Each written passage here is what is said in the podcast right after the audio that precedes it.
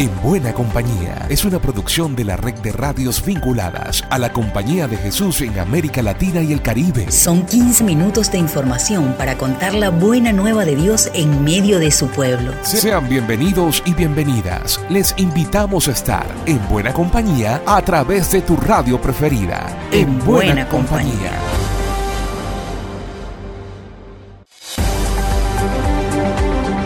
En buena compañía, el espacio que semana a semana nos reúne a todos los compañeros de camino en América Latina y el Caribe. Esta es una producción de la red de radios jesuitas. Sean bienvenidas y bienvenidos. Francisco habló de hoguera y brasa en el inicio del encuentro con los cardenales de la iglesia. El padre Lucas López nos cuenta los detalles.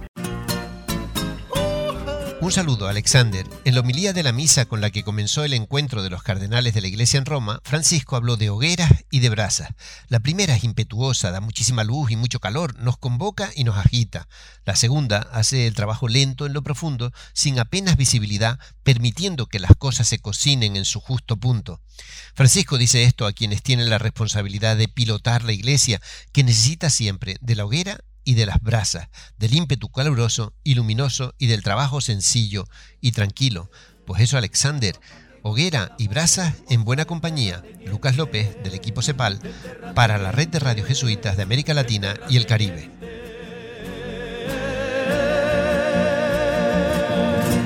En Venezuela, el disparo del precio del dólar, moneda que rige la economía nacional, influyó en el aumento de precios de alimentos y servicios. Nuestro compañero José Blanco de Radio Fe y Alegría nos informa. En los últimos días los venezolanos estamos muy atentos con el movimiento de la divisa norteamericana. Ha dado unos saltos que la gente en la calle manifiesta su preocupación y es entendible ya que afecta los bolsillos y por lo tanto el conjunto familiar. Tenemos en línea al economista Aaron Olmos, profesor universitario e investigador del área económica. Agradecemos su participación y cuál es la razón o la justificación para estos movimientos al alza del dólar. Y bueno, pues en función de lo que hemos estado viendo en los últimos días con respecto al tipo de cambio, habría que decir que parte de las razones que justifican este, este incremento, esta variación al alza que hemos estado viendo de manera abrupta, tiene que ver en principio con el agotamiento de la política de intervención cambiaria que el Banco Central viene aplicando desde el año 2021, más o menos el mes de agosto, ya, ya, un año cumplido, que supuso una gran cantidad de divisas que se colocaban directamente en el sistema financiero para callar esa demanda interna de, dólares, principalmente en, por parte de la banca, y que hasta ahora motivaba una situación coyuntural de eh, recuperación parcial de los ingresos, producto por un lado de la situación Rusia-Ucrania que incrementó los niveles de precio de petróleo y por una leve recuperación de la producción, durante el primer semestre tuvimos cierto nivel de estabilidad que permitió que el Banco Central tuviese divisas para poder intervenir en mercado. En la actualidad el precio del petróleo venezolano ha comenzado a declinar, pasó de 92 dólares a 82 Estamos hablando de una menor producción en barriles, es una menor cantidad de flujo de efectivo, es decir, una menor cantidad de divisas, por un lado. Es el economista Aaron Olmos. Para el movimiento de educación popular Fe y Alegría, la protección de los niños y adolescentes es una prioridad. Así nos los cuenta Héctor Escandel, de la Federación Internacional. La protección de los niños, niñas y adolescentes es una prioridad absoluta para Fe y Alegría como movimiento vinculado a la educación y la transformación social. Garantizar espacios libres de cualquier tipo de violencia es imperativo. En este sentido, la Federación Internacional de Fe y Alegría creó una comisión técnica coordinada por Blanca Gutiérrez de Fe y Alegría Guatemala para acompañar a los países en la actualización o formulación de políticas de prevención adecuadas a las legislaciones nacionales y a los estándares internacionales. Ada Méndez, representante de la Comisión Federativa, explica parte del proceso formativo y de actualización de políticas de prevención. Estamos dinamizando, acompañando y facilitando la actualización e implementación de políticas de protección de niñez y adolescencia de cada una de las fe alegrías de la Federación Internacional. Actualmente ya hemos desarrollado un mapeo para conocer la situación actual en la implementación de cada uno de los países en torno a la protección de niñez y adolescencia. Y hemos iniciado un curso en la Escuela Virtual de la Federación Internacional sobre actualización de políticas de protección de niñez y adolescencia, el cual tiene como objetivo fortalecer las acciones tendientes a la protección infantil organizacional y que a través del trabajo en red podamos proveer garantías de protección infantil organizacional que respondan a las particularidades de cada fe y alegría. En el mundo existen organizaciones que certifican a otras, que generan acciones concretas y procedimientos apropiados para prevenir la violación de los derechos de la niñez. Una de ellas es Keeping Children Safe que en su declaración de principio se reconoce como independiente, con la misión de poner fin al abuso, la explotación y el abandono de niños, niñas y adolescentes en organizaciones de todo el mundo. En junio del 2021, la Federación Internacional de Fe y Alegría recibió la certificación nivel 1 de protección infantil. Keeping Children Safe reconoció en el movimiento cuatro estándares imprescindibles que garantizan espacios libres de violencia. Pero más allá del certificado, que es importante, la Comisión Federativa busca propiciar condiciones para que cada centro educativo sea un área libre de violencia y de abusos que cada educador y educadora se comprometa con la misión de garantizar relaciones sanas en el marco del derecho, el bien mayor para la protección de la niñez como política indiscutible en fe y alegría. En Santa María de Nieva, en Perú, las comunidades indígenas se sintieron burladas una vez más por las autoridades del gobierno. Por ello anunciaron un paro. Desde Radio Campatquis nos reporta Edgar Cárdenas. Una vez más, el pueblo indígena y las autoridades de la provincia de Condorcanqui se sintieron burlados por los representantes del gobierno nacional. Por eso han acordado realizar un paro preventivo pacífico a nivel interprovincial en esta zona de frontera con el Ecuador. Resulta que ninguno de los ministerios asistió este 1 de septiembre a la reunión de la mesa técnica para el desarrollo de la provincia de Condorcanqui, en la que se iba a informar sobre los avances de los acuerdos y compromisos asumidos por el Poder Ejecutivo. Recordamos que son más de 70 los proyectos que conforman la agenda de inversiones que se viene tratando y gestionando en esta instancia de diálogo y concertación.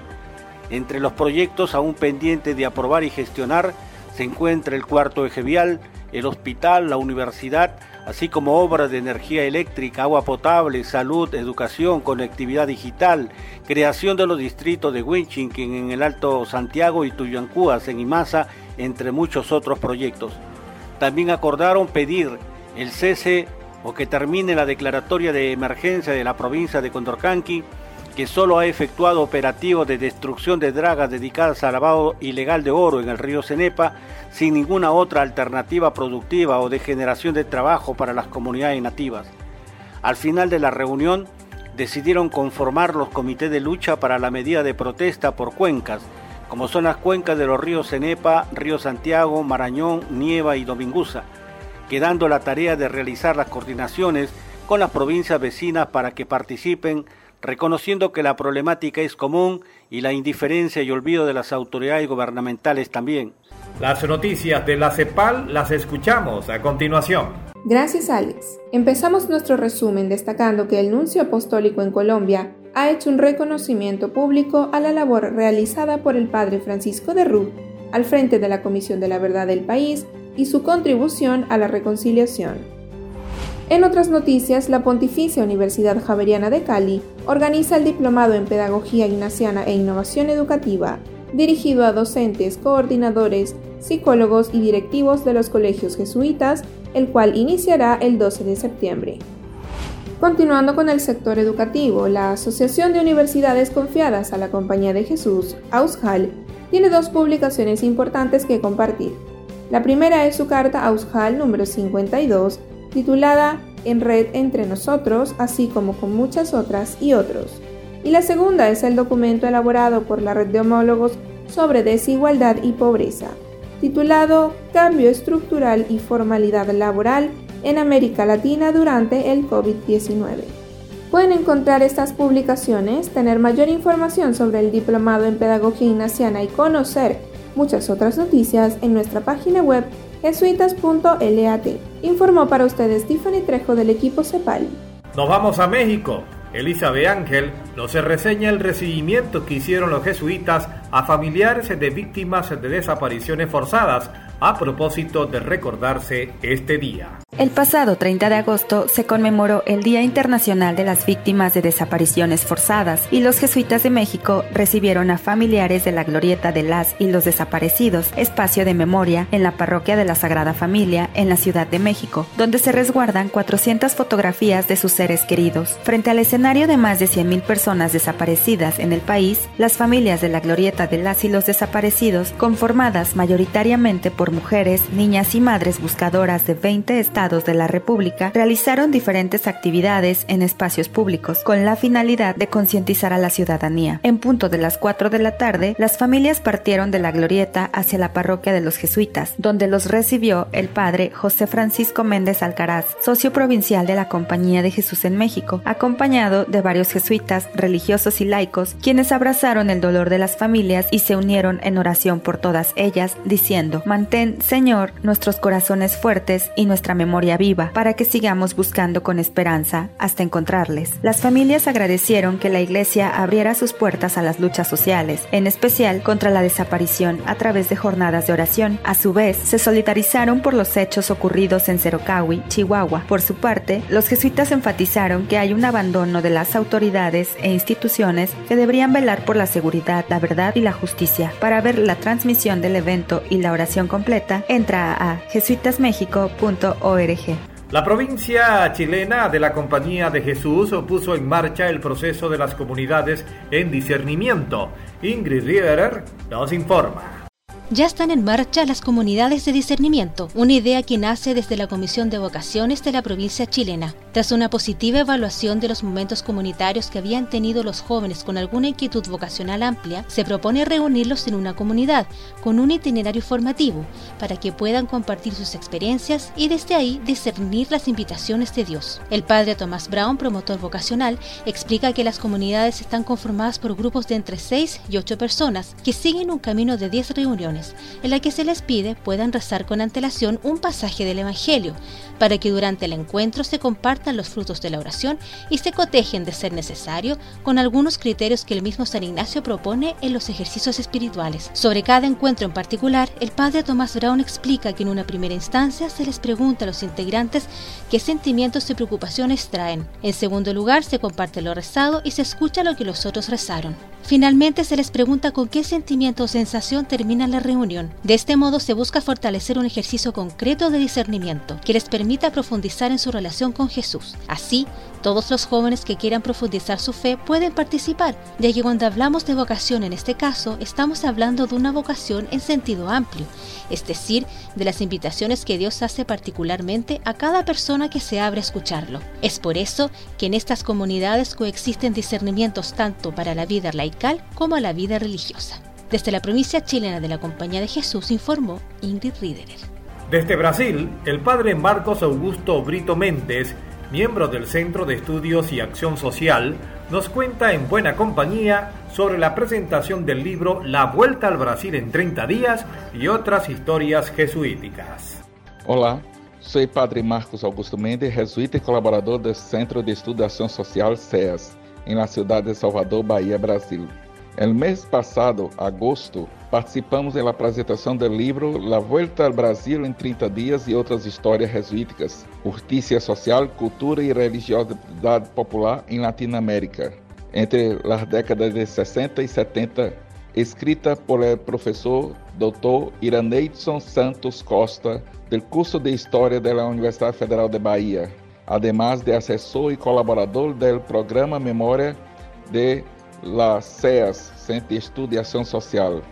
O livro pretende reconstruir as atividades da Companhia Jesus em Latinoamérica entre as décadas de 60 e 70, especialmente no campo da justiça social e a influência de dois jesuítas, Pedro Arrupe e Michel Courtois. E o livro pode ser comprado em la Amazon sitio de Amazon y estante virtual. Por ahora está solamente en portugués, pero creo que luego podremos tener la traducción en español. Gracias. Y al cierre le damos la bienvenida al equipo de Radio Loyola en la localidad de Lloro, en Honduras. El padre Gerardo Aguilar nos hace la presentación con la palabra final. Desde la ciudad de la lluvia de peces, Lloro, Honduras, en esta ocasión queremos presentarnos como equipo de Radio Loyola, una radio comunitaria creada para el encuentro, la expresión, la comunicación, el diálogo, la recreación el compromiso, la formación y el acompañamiento veraz que anima a hacer nuestras las oportunidades del reinado de Dios de curar, agradecer, servir, compartir, desatar, soñar, crear, cuidar nuestra casa común y congregar una comunidad de comunidades, desde las familias anunciándolas como buena noticia. Soy Gerardo Aguilar, sacerdote jesuita director de Radio Loyola en Lloro, Honduras. Por mi parte, seguimos en buena compañía. Será hasta la próxima. Llegamos al final por esta ocasión. La invitación es para la próxima semana, para que sigamos en buena compañía. Una producción de la Red de Radios Jesuitas de América Latina y el Caribe. En, buena, compañía.